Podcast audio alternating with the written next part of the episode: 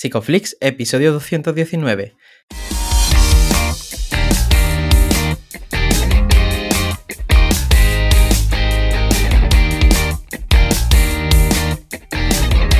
Bienvenidos a Psicoflix, un podcast para psicólogos y psicólogas, un podcast donde entre todos buscamos ser cada vez mejores profesionales de la psicología. Aquí hablamos de todas las estrategias, técnicas y noticias de la psicología contemporánea, pero siempre con la evidencia científica que nos gusta defender. Hoy estamos emitiendo nuestro episodio número 219 en el que vamos a hablar de la iniciativa solidaria contra el suicidio 4.000 silencios, 1.000 kilómetros pero antes, recordaros que en psicoflix.com podéis registraros y acceder a todo el contenido exclusivo para suscriptores. Bueno, bienvenidos al podcast, muchas gracias por estar aquí, yo soy Ye y hoy Darío ya enfrentando el último capítulo de la temporada, ¿cómo estás? Pues muy bien, habremos tenido una, bueno, nuestra última reunión de suscriptoras y suscriptores en Psicoflix, ya sabéis que cada mes quedamos, nos ponemos cara, hablamos de nuestras cosas, en esta ocasión habremos hecho algo un poco diferente. Y también tenemos ya, pues a la vuelta de las vacaciones, un nuevo, bueno, una nueva cosa. Vamos a hacer un workshop, ¿vale? Un workshop muy guay, workshop online, ya sabéis, de dos días, eh, junto a Bárbara Gil, Luciano, María Jesús Froshan, Parquio Delgado y 15 docentes más, ¿vale? Para hablar sobre psicología basada en la evidencia, psicología contextual, conductismo, análisis del comportamiento. Bueno, es que yo creo que más cosas de las que se vienen no caben en nuestras agendas, pero siempre disfrutamos sacando hueco a otras cosas que también son muy importantes, como es el caso del invitado y de la historia que hay detrás. Oye, ¿Quién tenemos con nosotros? Mira, estamos muy contentos de contar con Fermín Aguilera. Él es ciclista del equipo Suma Más, que junto con Cristóbal Arco encabeza el proyecto 4.000 Silencios, 1.000 kilómetros, para la concienciación sobre el suicidio. Bienvenido, Fermín. Buenas tardes, muchas gracias. Bienvenido. Gracias, Darío. Buenas tardes. Muchas gracias. Bueno, Fermín es, ciclista, ciclista solidario, pero eh, te voy a preguntar un poco por lo que solemos preguntar aquí. Estupendo. ¿Cómo es tu día a día? Y ahora nos contarás cómo encaja en tu día a día esta iniciativa. Bueno, el encaje en el día a día es complicado, pero bueno, dicho esto, eh, mi día a día, bueno, primero creo que ya algunos sabéis cuál es mi profesión, trabajo dentro de, los miembros de Fuerza y Cuerpos de Seguridad, con lo, con lo cual tengo jornada un poco eh, complicada en el servicio público y luego a posteriori, pues, eh, como otros muchos, pues tengo una familia con dos hijos adolescentes y una esposa que, que, ¿no? que conlleva, evidentemente, organizarse pues muy bien. ¿no? Hay que mm. hacer una logística bastante correcta para poder compaginarlo todo. Además, nosotros hacemos pruebas de ultradistancia en bicicleta que implican unos entrenamientos y a veces el encaje de ese día a día pues conlleva estar levantado desde las cuatro y media de la mañana para poder compaginar pues, la, familia, el trabajo, los entrenos y bueno, y en la última fecha pues todos estos proyectos solidarios que tenemos entre manos. Bueno, qué, pasada, ¿no? Que nos saques también un hueco para estar aquí hoy con nosotros. Cuando Darío me contó, ¿no? Que íbamos a contar contigo, pues me generó mucha curiosidad el tema del que mm. íbamos a hablar, Fermín. Y mm, yo quería para que nuestros oyentes y también nosotros, ¿no? Nos hagamos un poco una idea. ¿Qué fue lo que te inspiró para iniciar este proyecto? Eh, bueno, pues eh, el inicio de todo esto mm, bueno, supongo que con una experiencia, aparte de la, experiencia profesional, porque trabajando en la Fuerza y Cuerpo de Seguridad, como he dicho, entran muchas llamadas en las que son para solventar situaciones de, intentos de suicidio o de logro de suicidio, ¿no? Nos enfrentamos a ambos casos. Lo que pasa es que, bueno, cuando son de terceros, pues lo vas acumulando ahí, pero al final se van quedando un poco en el uniforme. A posteriori, pues lo vas dejando, aunque todos te dejan huella, porque ves situaciones muy complejas y al final sufrimos. Pero la verdad es que cuando eh, un día una niña de 14 años te dice que, que no, no, se acaba de gustar, que no sabe si se quiere y que se está planteando autolesionarse, pues ahí empiezas a, a derrumbarte, ¿no? Si aparte de todo es tu hija, como era mi caso, pues ya el derrumbe es total. Mm. Eh, conseguimos superarlo relativamente bien porque, bueno, nuestra familia se habla con claridad y por suerte estamos bastante unido y demás, se habla y se solventa sin problema y, hasta lo que pasa que, bueno, luego casualidades de la vida, empieza a leer información y un día cae de casualidad, de pura casualidad, caen las cifras de estadísticas del INE en materia de suicidio. Y te escandaliza mm. brutalmente cuando ves que hay, en el caso de 2021, 4.003 personas. Y empiezo a indagar, empiezo a indagar un poco y empiezo a atar cabos pues, sobre, un montón de situaciones que, que, llevan a las personas a tomar esa solución de vida, ¿no? Del suicidio. Y, creo dentro de mis posibilidades y dentro de mi club deportivo Suba Más, que llevamos haciendo cosas solidarias bastante años y visibilizando problemas, pues me veo en la obligación moral de, crear un proyecto que llame la atención sobre la situación. Así es como, como arranca 4.000 silencios, que son 1.000 kilómetros en bicicleta, para visibilizar el suicidio. Además, esto lo hacéis eh, por, Andalucía Oriental, en este caso, si no me equivoco. Sí. Eh, ¿Por qué esta estructura? ¿Por qué mil kilómetros? Me interesa un poco saber eh, qué, qué motivó también al diseño. El diseño, realmente el diseño lo hemos duplicado en otro proyecto que hicimos hace un, par de años con otro compañero que, está, bueno, él, él, padece un par de enfermedades del tránsito intestinal y está ileostomizado, lleva una, una, bolsa, diría, a su cuerpo y decidimos, bueno, visibilizar la situación de esta persona para que se dieran cuenta los, mismos enfermos que él que la vida continuaba. Entonces, ¿qué pasa? Cuando creamos el proyecto, los plazos se fueron, se fueron solapando uno encima de otro y no, no nos daba tiempo a, marcar un, nuevo reto distinto. Entonces, como teníamos la logística de dos años atrás, decidimos hacer esto, este proyecto doblado, por decirlo de alguna manera. Entonces, Hicimos mil kilómetros porque es una cifra muy llamativa, muy redonda y muy llamativa.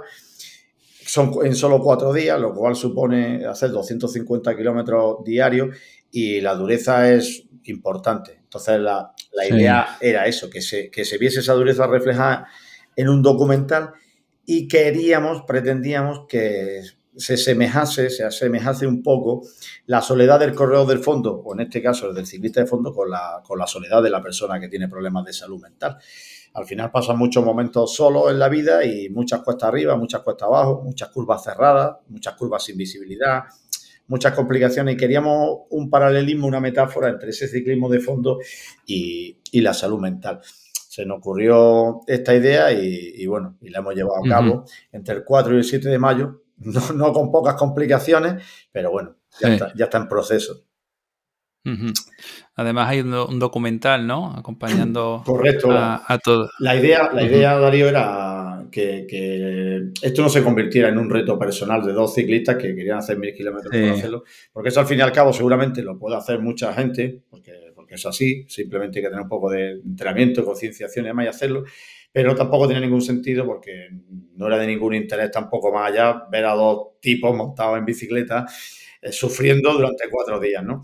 Eh, eso simplemente tenía que ser un, bueno, pues un complemento y lo interesante es que quedase reflejado en una herramienta, como un documental, que es que eso, que suponga una, una, herramienta a posteriori, porque la idea es eh, participar nosotros, pero participar una serie de profesionales de distintos ámbitos y que esos profesionales aporten su testimonio y crear ese documental como herramienta pues, para que se pueda utilizar en distintos, bueno, pues en un instituto, en un colegio, en una residencia de mayores, en una conferencia sobre salud mental, en fin, darle distintas perspectivas. Esa es la idea del documental. Bueno, estáis aquí también haciendo un montón de movilizaciones porque a priori empezasteis eh, dos personas, entiendo. Sí y habéis movilizado un montón más y además, o sea, un montón de instituciones. Ahora te iré preguntando sobre cómo ha sido esto, porque para mí lo más relevante eh, de todo esto, ¿no? Es cómo, mm, no sé ni cómo, sinceramente, habéis conseguido llamar tanto la atención que habéis salido en varios medios, Europa Pre, Europa Pre La Vanguardia, Ideal. Bueno, son varias referencias que, que se ven en Internet y también varias eh, figuras públicas, cargos públicos, eh, profesionales. De, bueno, yo sé que, estáis también con, Miguel Guerrero, que es nuestro amigo, correcto, que os, puse en contacto porque me parecía que, que, habríais un buen matching. Pero cuéntame un poco, ¿no? ¿Cómo ha sido un poco todo este periplo de, de divulgar toda vuestra misión? El proceso ha sido muy complicado, muy complicado. Ahora lo veo desde una perspectiva y, bueno, me puedo relajar, pero no sé a cuántas puertas hemos podido tocar. eh, infinidad de puertas, de puertas de todo tipo, instituciones públicas, instituciones privadas, fundaciones de todo tipo, mm. fundaciones de clubes deportivos, empresas. El inicio de este, de este proyecto ha sido complicado por eso, porque había que tocar muchísimas puertas, llamar a muchas puertas, en, una época un poco complicada, porque nos pilló justo, justo un poco antes de las elecciones municipales, con lo cual, pues, hay mucha gente que ya sabes tú cómo funciona esto, ¿no? Que sí, que abre muchas puertas, que, que, tal, que sí, que cuentas con nosotros y demás, pero bueno, luego se complique. Pero sí es verdad que luego sí que otras puertas que nunca pensamos que se podían abrir, pues, pues se han abierto y, estamos súper agradecidos, ¿no? Sobre todo por, bueno, por el apoyo tanto económico como institucional, pero sobre todo el apoyo moral, ¿eh? porque hay mucha gente que te sorprende, ¿no? Que, aparece en ciertos sitios insospechados, en horarios increíbles y que viene a, seguirte, a animarte y a, darte las gracias por el, por el proyecto, ¿no? Y bueno, eso es, de, sí, es, de, agradecer. Y bueno, también es verdad que cuando cuentas con ciertas instituciones, que era la idea, contar con ellos no era solo tener capacidad económica, porque hay muchas instituciones públicas que no te aportan económicamente, porque los presupuestos son los que son, las fechas son las que son, en fin, distintas circunstancias, pero sí que tener el marchamo de una institución, llevar en el cartel el sello de una institución, pues implica que algunas puertas se abran con mayor facilidad y se escuche, y sobre todo que se difunda más el proyecto, porque no era solo financiarlo, era también pues, que luego fuera una herramienta, como te he dicho antes, útil bueno, claro, claro. Ahí hemos tenido suerte con algunas personas en concreto y con algunas instituciones que, la verdad que nos han servido para, que, para que se nos vea, como tú has dicho, pues en televisión, en prensa, en radio. Bueno, la verdad. Sí, sí, sí, sí, sí. Ahora, ahora te preguntaré sobre algunas instituciones que te hayan sorprendido, porque yo creo que si lo han hecho bien merecen también ser nombradas en este episodio, ¿no? Bueno, Fermín, y también me interesa eh, tu opinión sobre estas negativas que hayas ido recibiendo. ¿Por qué crees tú que algunas personas o instituciones no, querían eh, comprometerse con el proyecto? Bueno, yo creo que, por desgracia hay todavía, todavía hay bastante estigma al respecto, ¿no? Aunque cada vez, cada vez por suerte vamos avanzando más, ¿no? Cada vez hay más teorías psicológicas profesionales vuestras que vosotros conocéis mucho mejor que yo, que para eso soy profesionales. Yo solo por lo que me he ido informando y demás, los distintos sistemas de hablar de de, estas situaciones para que se para que se normalice y a partir de ahí se vaya creando. Pero es verdad que hay muchas instituciones que, bueno, pues que les da miedo, que tienen dudas, que no creen. Bueno, de hecho, eh, contactamos con un deportista de élite y nos dijo que no se podía hablar de esta situación, que de hecho estaba prohibido hablar de hecho de, ello, ¿no? Y digo, pero bueno, de verdad, Fíjate. digo, ¿qué me, me, estás diciendo? Sí, sí, que no se puede hablar, eso está prohibido. mira, yo creo que estás un pelín confundido pero bueno, ya está, yo, respeto tu opinión. Afirmaba categóricamente que estaba prohibido hablar de suicidio en general. Él, lo afirmaba. Cuando sabemos que precisamente hablar de esto es lo que ayuda. Pues él lo daba por hecho, ¿no? Un, deportista, un deportista, de, élite, ¿no? Con una carrera muy, muy, muy amplia y, hablaba de ella, hablaba con una libertad y con una bueno, pues con eso, con una firmeza sobre que no se podía hablar, que legalmente. Legalmente. Pues Hostia ya me formaré yo al respecto, que, ya que me dedico yo a temas legales, pues tendré que yo ser que se informe. Pero bueno, luego hay otras instituciones deportivas que, bueno, yo no sé si tienen miedo a la, realidad, a pesar de que, de que ellos mismos, algunos clubes deportivos también de mucho prestigio, pues tienen miedo a que algunos de sus deportistas que forman eso hablen de sus problemas de salud mental, cuando hoy por hoy todos sabemos que los deportistas de élite, sobre todo los de, los de deportes individuales, pero los de deportes colectivos, sufren también muchísima presión de distinta, de distinta manera, ¿no? Y sin embargo, pues hemos contactado con servicios médicos de esos, de esos clubes deportivos, hemos conseguido que esos responsables de los servicios médicos eh, aborden la salud mental, pero abordan la salud mental en ningún caso eh, en materia de depresión barra suicidio barra autolesiones, sino en materia de recuperación física y de asimilación de esa recuperación física para, para iniciar cuando antes eh, otra vez la, competición normalizada, ¿no? Cuando al final el proceso es mucho más largo, ¿no? Pero bueno, así es. Lo cierto es que muchos pues no han querido, no han querido entrar en este, en este proyecto, ¿no? Luego hay otros que sí, que se han volcado, como te decía antes, desde, desde, primera, desde primera hora. Claro, al final lo que comenta Fermín, pues yo creo que también es una realidad muy patente que se da en consulta, ¿no? Porque sí que es cierto que muchas veces cuando alguien llega a consulta y verbaliza pues una ideación suicida, es la primera vez, muchas, en muchas ocasiones, que lo ha hecho, ¿no? Y lo ha hecho en una intimidad que no ha sido capaz de, su entorno no ha sido capaz de recoger pues ese sufrimiento que está teniendo esta persona, ¿no? ¿Qué estrategias crees que son facilitadoras, ¿no? Para que, para que una persona pueda realmente pues abrir, ¿no? Y, hablar sobre este tema. Bueno, ahí, ahí por suerte estáis los profesionales de la psicología, que, sois los que tenéis que echar una mano a los que, a los que vamos un poco dudando, ¿no? Eh, ayer ya os decía que estuvimos grabando parte del documental con, un personaje muy importante en materia de salud mental y él decía que le llamaba mucho la atención que alguien como yo, ¿no? como que Fermina Aguilera, como base social, o sea, no formó parte de la pirámide hacia arriba de la salud mental, sino muy abajo, pues se preocupará de esta situación. ¿no? Entonces yo creo que lo, que lo que más importante esto es que normalicemos el hecho de hablar de la salud mental. Cuando tenemos problemas o nos sentimos eh, mal, deberíamos ser capaces de poder hablarlo. Lo que pasa es que, bueno, todo el mundo no es como yo que se abre y se desnuda y cuenta de los problemas que ha podido tener en su familia o que ha tenido en, sus propias carnes, ¿no? Porque al final, el que niegue la mayor y diga que jamás, jamás se ha asomado a la cornisa, miente, ¿no? Eh, Totalmente. Eh, haciendo la metáfora de que todos hemos tenido un problema de salud mental, en mayor o menor medida, bueno, todos, estoy generalizando, pero casi todo el mundo tiene algún momento de duda y mucha gente, aunque no lo van a reconocer, se ha planteado tomar medidas drásticas, mm. porque a veces las herramientas no las sabemos manejar, no tenemos las salidas, no tenemos las capacidades y luego la detección de la gente que nos rodea no es mm. fácil. Debería serlo, porque si al final tienes el, aprecias a alguien, valora a alguien o conoces a alguien y ves que cambian sus actitudes, deberíamos ser lo suficientemente despiertos para darnos cuenta de que algo mm. está pasando. Y a lo mejor una simple pregunta hace que se abra esa persona y ya tenemos la primera, la primera parte de la, de la recuperación. Entonces, bueno, a partir de ahí, pues, bueno, ¿cómo lo detectamos? Pues ya sabes, si, si nos vamos a, la sanidad pública, podemos estar aquí hablando hasta pasado mañana. Y, a partir de ahí, ¿no? Es, muy difícil, ¿no? Es muy difícil. Pero bueno, yo al menos creo que el hecho de hablarlo, verbalizarlo y normalizarlo es la solución principal para que la gente vaya tomando conciencia. se nota, Fermín, que, estás muy metido y además me gusta mucho la humildad, con la que hablas de todo esto.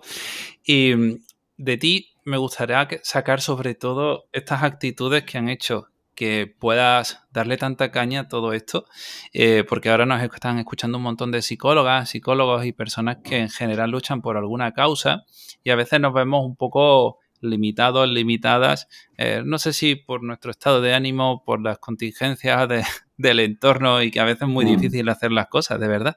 Yo quiero saber qué crees que de, lo, de, tus recursos personales eh, y circunstanciales también eh, te, han, te, han, podido ayudar a, pues, oye, pues a tocar tantas puertas, ¿no? Y a seguir siendo insistente. O qué habilidades, soft skills de estas que dicen, ¿no? Te han ayudado a llegar a tanta gente. Bueno, lo, primero que me, te doy las gracias por, por, los apelativos de humildad y demás, pero bueno, ya, ya, ya, me conoces, no soy humilde, soy realista, ¿no? Al fin y al cabo, yo tengo las capacidades que tengo, las habilidades que tengo, y sí que ahora tengo el trabajo que tengo, pero durante mucho tiempo he desarrollado otros trabajos en temas de materias comerciales y ventas y demás, y al final, bueno, pues va vas asimilando herramientas de ese tipo de trabajos que te sirven para el día a día, ¿no? Capacidad de negociación, capacidad de empatía, capacidad de asertividad, en fin, de, ponerte un poco en la situación de los demás y a partir de ahí, pues bueno, ir arrancando y buscando soluciones. Luego también tengo la, ayuda inestimable de, mi pareja, ¿no? Eh, evidentemente, cuando tu familia cree en ti, te apoya y demás, y ve lo que estás haciendo, pues facilita mucho las cosas, ¿no? Aunque es cierto que seguir el ritmo que yo he tenido que marcarme conlleva también para ellos muchas obligaciones, muchos malos ratos, muchas horas solo, porque tienes que entrenar, porque tienes que ir a entrevistas, porque tienes que ir a reuniones y eso es complicado. Supongo que cuando yo presenté el proyecto en distintas instituciones y no conseguía financiarlo, lo íbamos a financiar a través de autoventa de nuestros productos de merchandising, de nuestra ropa de ciclismo, de nuestras camisetas, de nuestras tazas, calcetines y demás pues bueno, fuimos luchando ahí hasta que presentamos presentamos el proyecto a una productora de, de vídeo. Y cuando me dijo la productora de vídeo, me dijo dos cosas. Primero, me preguntó, bueno, Fermín, pues somos amigos, ¿qué necesidad tienes de hacer esto?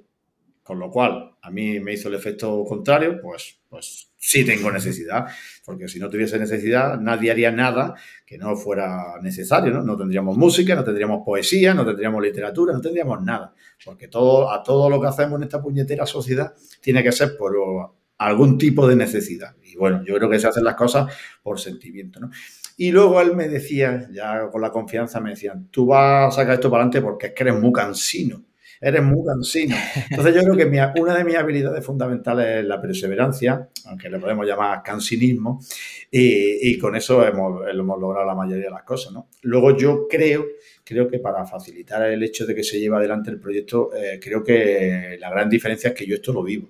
Es decir, yo lo siento dentro de mí, que creo que tengo esta necesidad de ayudar a los demás. Entonces, como la tengo, pues el discurso mío traslada a los demás unas emociones que no son frías, que no son cálculos, que no son cifras, sino que son realidades. Evidentemente son cifras porque cuando tú a una persona le dices que el año anterior se han matado más de 2.000 personas, pero que por cada uno que lo consigue, 20 lo intentan. Entonces podemos estar hablando de que mm, unos municipios de la costa de Malagueña, de la costa granadina o de cualquier provincia podrían haber desaparecido si todos esos que lo intentan lo consiguieran, pues hay gente que se para, se para, reflexiona y es como que se rompe un poco la barrera. Y curiosamente, pues te cuentan a posteriori o por mensajes privados o en las siguientes reuniones te cuentan que ellos lo han vivido en su familia, que han tenido algún intento de suicidio, que si su abuelo tal, que si su primo cual. dices, coño, al final esto no es tan lejano. Y como no es tan lejano, pues bueno, pues se va contagiando. Y yo con esa energía de la gente que se contagia, pues me, me vuelvo a retroalimentar. Y genero más sinergia. Esa es, ese es el secreto. Qué bueno, qué bueno, ¿no? Has hablado de las emociones, ¿no? Y considerando pues la carga emocional que lleva este, bueno, el tema del suicidio, ¿cómo, cómo lo gestionas tú a nivel personal, eh, emocionalmente? Mal. mal. Lo gestiono mal. Lo gestiono mal. De hecho, mm, yo he caído ahora en la última fecha y como digo que no me escondo de nada, eh, he caído en una semi-pseudo, como quiera que se llame, depresión, no se llama la ansiedad o llámale lo que quiera, no lo sé porque la diagnosis es cosa de los profesionales, pero sí he reconocido y he tenido que buscar ayuda eh, porque sabía que me iba a pasar factura. Cuando tú al final estás constantemente moviendo un avispero, lo más normal es que alguna avispa te pique te pique. Y al final esto son muchas emociones, ¿no? Y son muchas emociones contenidas, es mucha, mucho estrés previo, porque para lograr todo lo que quieres conlleva muchísimo esfuerzo. Luego, eh, estás filtrando emociones de otros, que hay gente que, las lleva bien, las gestiona bien, las depura bien y demás, pero a mí mi filtro se, mi filtro se, se, atoró. Se atoró de emociones mías y, de, y de emociones adoptadas de otros, porque, porque bueno, porque al final la gente te cuenta las cosas y lo que estábamos hablando antes. Es imposible que tú te pongas un impermeable ante esas emociones de los demás, ¿no? Pues bueno, pues al final algo te queda y, te va y te va creando, bueno, pues no es que te digo dolor y daño y demás, ¿no? Te va creando una situación que, ahora hay que saber mm. gestionarla. Bueno, yo en mi caso me ha tocado, la he, visto venir, he parado, levantado un poco el pie y bueno, y ahí, y ahí voy, y ahí voy. Así que, bueno, esa, es la realidad, que no se, no se, no se lleva todo lo bien que a uno le gustaría. Mm. bueno, supongo que será bueno, Claro, es que te has tirado a la piscina del tirón y al final hay muchas emociones ahí que, mm. ir viviendo y supongo que es complicado, pero guay que lo digas tan abiertamente y que también haya buscado ayuda. Yo creo que eso deja muy claro qué tipo de persona eres. Y Fermín, aparte de todos estos impactos emocionales, ¿qué otras cosas dirías que, te lleva a lo mejor más útiles eh, o, bueno, o satisfactorias, ¿no? De, toda esta experiencia. Hombre, satisfactoria principalmente, pues mira, primero el hecho de que, de que mi hija diga que está orgulloso de su padre, para mí ya es una justificación de todo esto, ¿no? El hecho de ver la sonrisa o el brillo en la mirada de, tu familia y demás, cuando ves que, que, su padre, su marido y demás hace este tipo de cosas, ya eso es lo más satisfactorio del mundo, ¿no? Evidentemente porque lo más cercano. Y luego cuando ves que gente que desconocías, que no conocías de nada, que no eran amigos tuyos, que no eran para nada, no los conoces de nada, pues te escriben por privado, te escriben por redes, eh, te buscan o te ven si te ven por la carretera, te reconocen ya, ¿no? Si vas entrenando con la bicicleta y dices, hostia, tú eres el de suma más. Oye, qué, qué bueno lo que estás haciendo, no sé qué demás. Pues eso, eso tiene, eso tiene una carga positiva muy buena. También es cierto que por otro lado hay gente a la que no le gusta que tú hagas cosas que ellos no hacen. Hay que ser honestos, porque vivimos en esta sociedad tan peculiar que, que es mucho más fácil destruir que construir, ¿no? Destruir un, edificio lo destruye en un momento, ¿no? Lo puedes volar o lo puedes tirar con una, excavadora, pero construirlo desde los cimientos, ¿cuánto tardas? Entonces, bueno, aquí, por desgracia, hay miembros de la sociedad que les gusta más destruir que construir. Pero bueno, me llevo eso, me llevo el hecho de que ver que muchas personas que no conocías de nada, pues se han sorprendido, se han agradecido y se han sentido mm, vinculadas contigo, ¿no? Y reflejadas contigo, gente que tiene problemas en su vida diaria o la han tenido y, se abren contigo, que eres un, que eres un desconocido, ¿no? Hmm. Entonces eso... Y hablando de personas que no conoces de nada, quería preguntarte por estos síes ¿no? que has percibido eh, por instituciones y profesionales que no, no te esperabas. Y como te he dicho, está bien que aquí demos nombres porque yo creo que, que se lo merecen. Siempre y cuando quieran, claro. Si, prefieren estar en el anonimato y tú lo sabes, pues no, no se dice nada, ¿no? Pero... No, no, no, no, no sé que hay problema, pero bueno, empezando por, por, un vecino y amigo que es José Luis Cabezas, que es psicólogo como vosotros y, trabaja en la Universidad de Granada. Además, ahora está, está todos los días, casi todos los días en medio de comunicación, porque lleva aquí el programa de, del traje de la vejez y es un experto gerontólogo tremendo y cuando hablé con él el primer proyecto, pues fue el primero que me abrió la puerta de la, de la universidad, ¿no? Y, se reunieron conmigo, evidentemente me dijeron hasta dónde se podía llegar o dónde no se podía llegar, pero, pero bueno, me dio la oportunidad de la universidad. Pero si luego pasamos de la universidad y, pasamos a, a, una institución como, como, la Junta de Andalucía, pues el delegado de salud de Granada, Indalecio Sánchez Montecino, pues, pues este señor apareció a las cinco y media de la mañana el día que íbamos a salir con la bicicleta. Eh, y, yo, pues no sabía qué decir, porque, bueno, eh, nos había dicho que nos iba a apoyar, que tal, que igual, que nos iba a poner en contacto con muchas personas, y efectivamente, allí estaba. Allí estaba el hombre a las cinco y media de la mañana el día que salimos y a las tres de la tarde con todo el calor el día que llegamos, ¿no? Pues bueno, yo, habrá gente que lo dice o dirá que es que es político, que es, bueno, este señor es médico, ahora trabaja como delegado de salud, pero a mí me ha ganado como persona, lo tengo clarísimo, ¿no? Porque luego me he visto con él y cuando te ves con él lo que te transmite no es ningún tipo de interés, es un aprecio y eso es importante. Y si seguimos con las instituciones, pues bueno, que, que la directora territorial de salud mental, Trinidad Ruz, venga expresamente de Jaén para reunirse contigo y, e Indalecio Sánchez Montesino en la delegación de Granada para que le cuente el proyecto y para decirte que quiere contar contigo para este proyecto y para proyectos a posteriori que están desarrollándose en la, Junta de Andalucía, sobre todo en materia de, de prevención ¿no? y, tratamiento de, de, las víctimas, ¿no? tanto de supervivientes familiares como de supervivientes que lo intentan. ¿no? Pues bueno, pues también te llama la atención. Y, y es más, cuando desarrolla el proyecto, que son cuatro días, esta señora aparece en dos de las provincias por las que pasamos. O sea, se desplaza allí para recibirnos. Y para darnos la gracia, junto con medios de comunicación y, otras instituciones, eh, FAISEN y otras eh, organizaciones que están vinculadas a la salud mental y están allí esperándote, ¿no?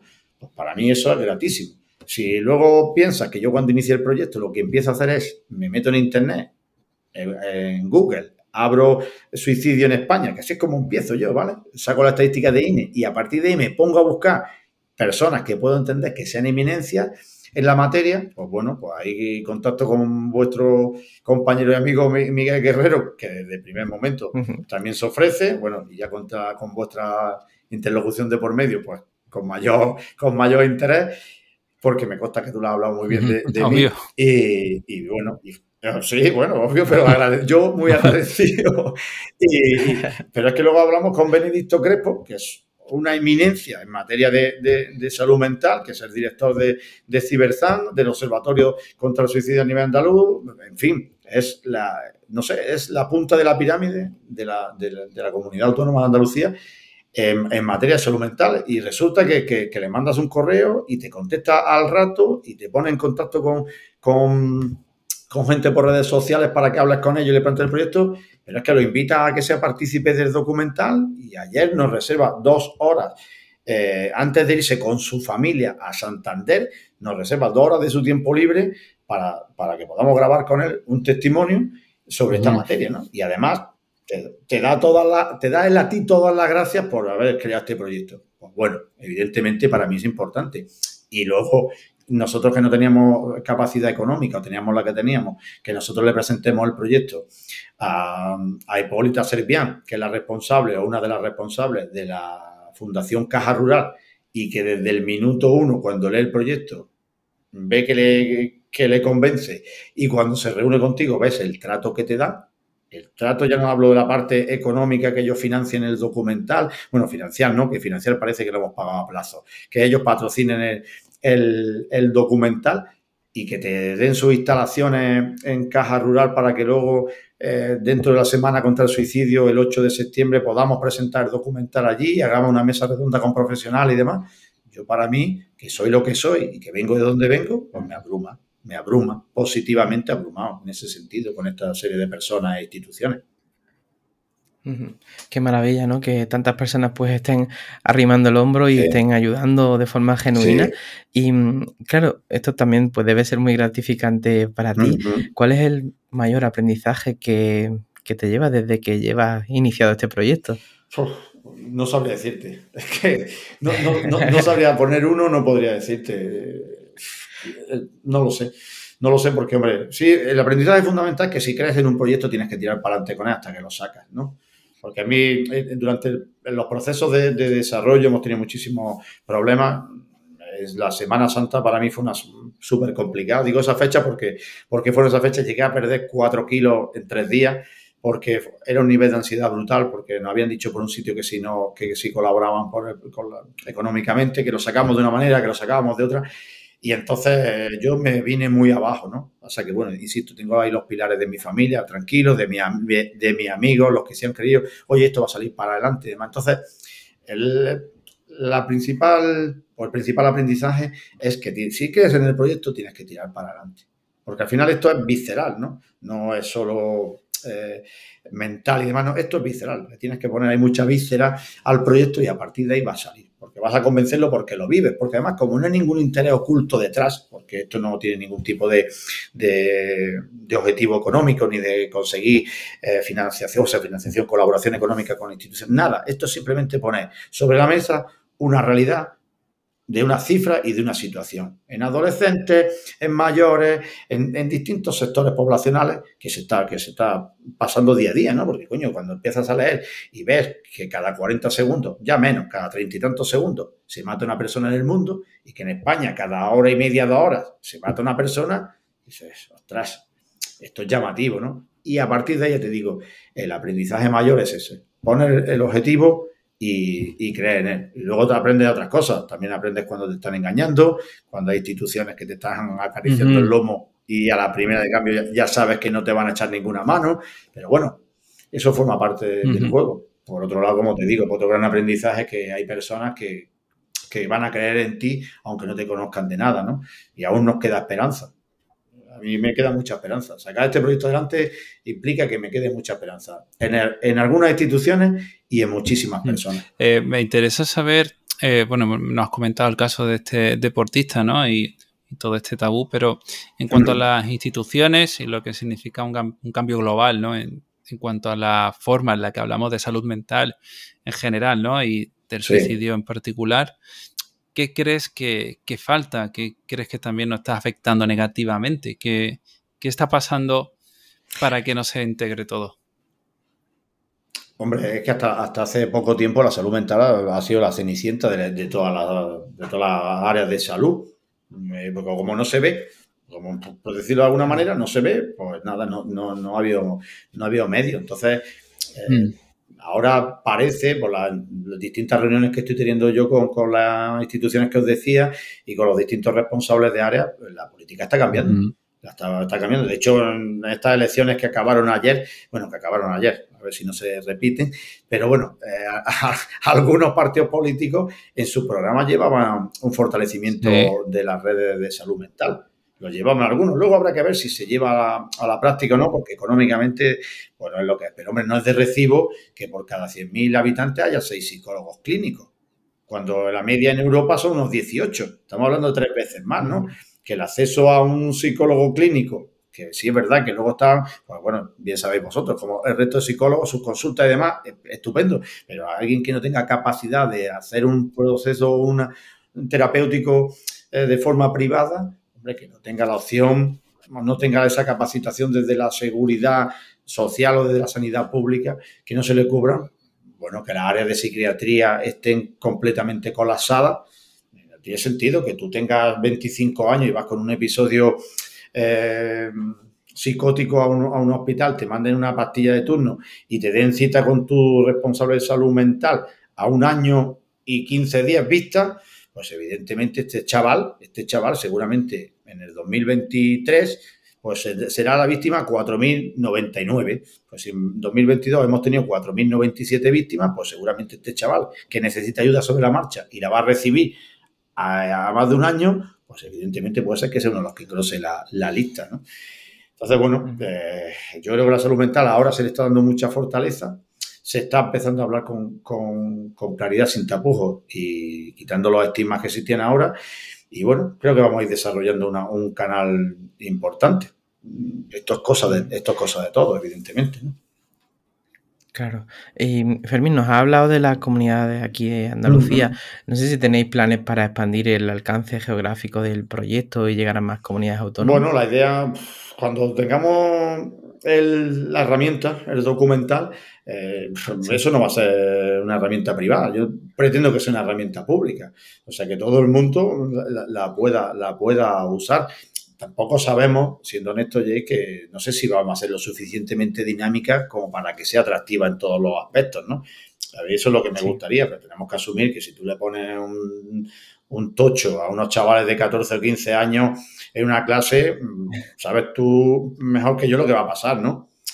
Que, va a desconectar. Seguramente, si tú ves el, el documental y está, aportando eh, Miguel Guerrero eh, su, testimonio, o lo está aportando eh, Benedicto, o lo está aportando algún deportista de élite, pues seguramente tú le vas a prestar una mayor atención más, pero claro, un chaval joven. quizás se complique, ¿no? Es verdad que es verdad que en este documental hay gente peculiar, hay gente peculiar porque hay gente peculiar porque hay un cura, hay un psicólogo, hay un psiquiatra, hay un policía, en fin, hay gente de todo tipo, ¿no?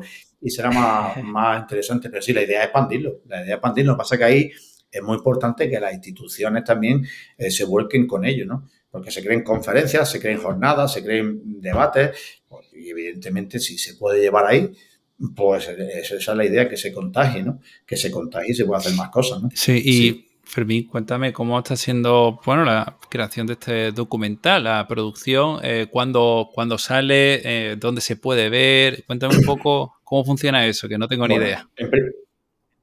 Bueno, pues en principio nosotros estamos, ahora estamos haciendo pues eso, lo que es la, pues la producción posterior y demás, ¿no?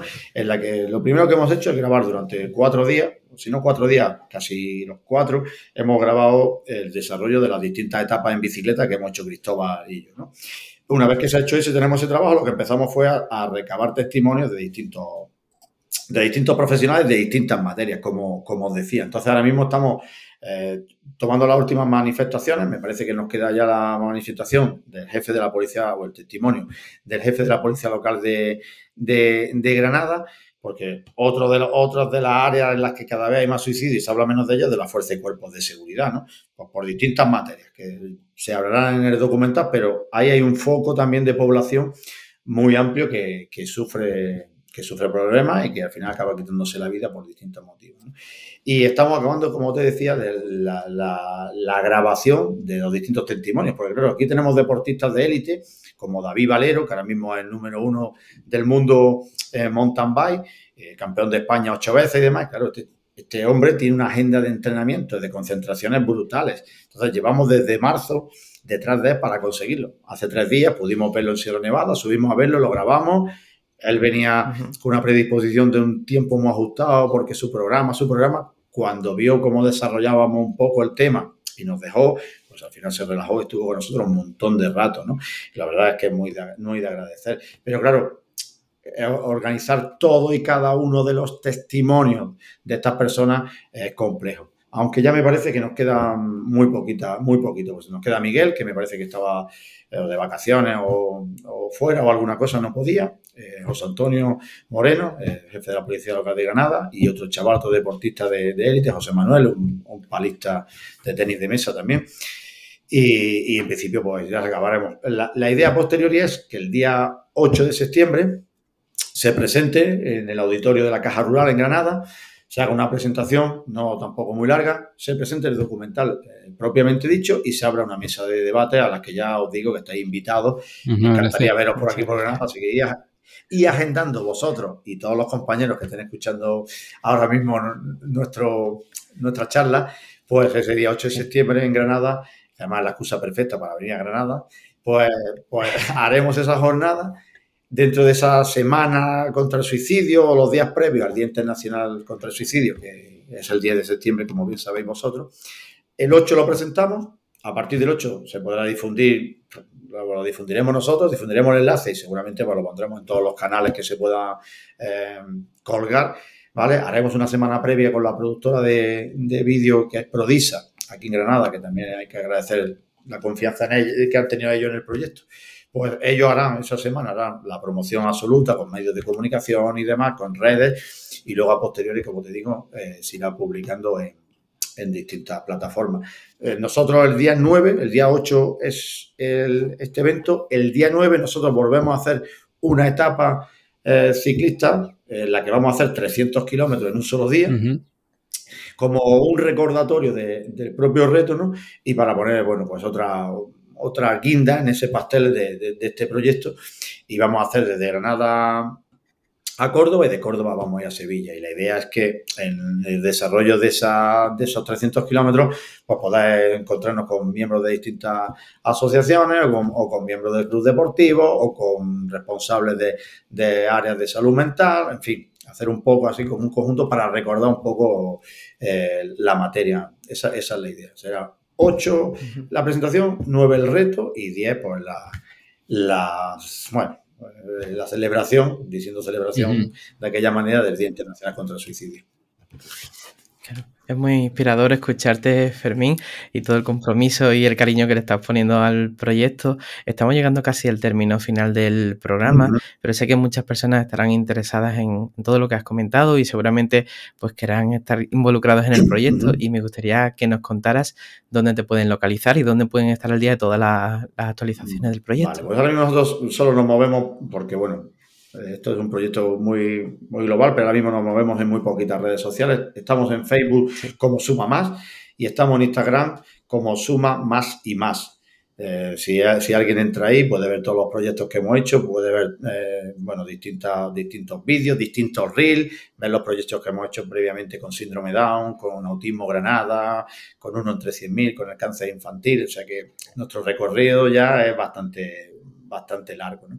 Pero en esas redes, Facebook suma más e Instagram eh, suma más y más, pueden ver lo que hacemos y, a partir de ahí, pues bueno, que nos sigan y nos den difusión para nosotros es, importantísimo porque, bueno, al fin y al cabo esto no es ningún proyecto eh, con ningún tipo de interés lucrativo, ¿no? Sino que hacemos, cada año elegimos un proyecto que nos llama la atención y, vamos haciendo cosas.